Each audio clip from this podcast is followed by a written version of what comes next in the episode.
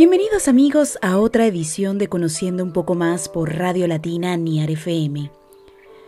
Hoy vamos a comentarles que el 9 de mayo se conmemoró el Día Mundial de las Aves Migratorias.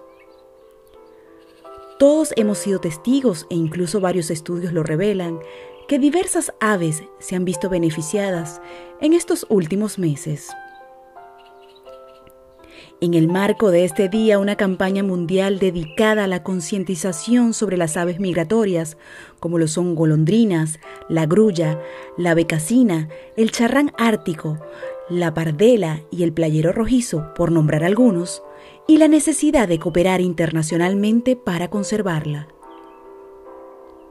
Este año, el lema es Las aves conectan nuestro mundo para destacar la importancia de conservar y restaurar la conectividad ecológica y la integridad de los ecosistemas, que apoyan los ciclos naturales y que son esenciales para la supervivencia y el bienestar de las aves migratorias.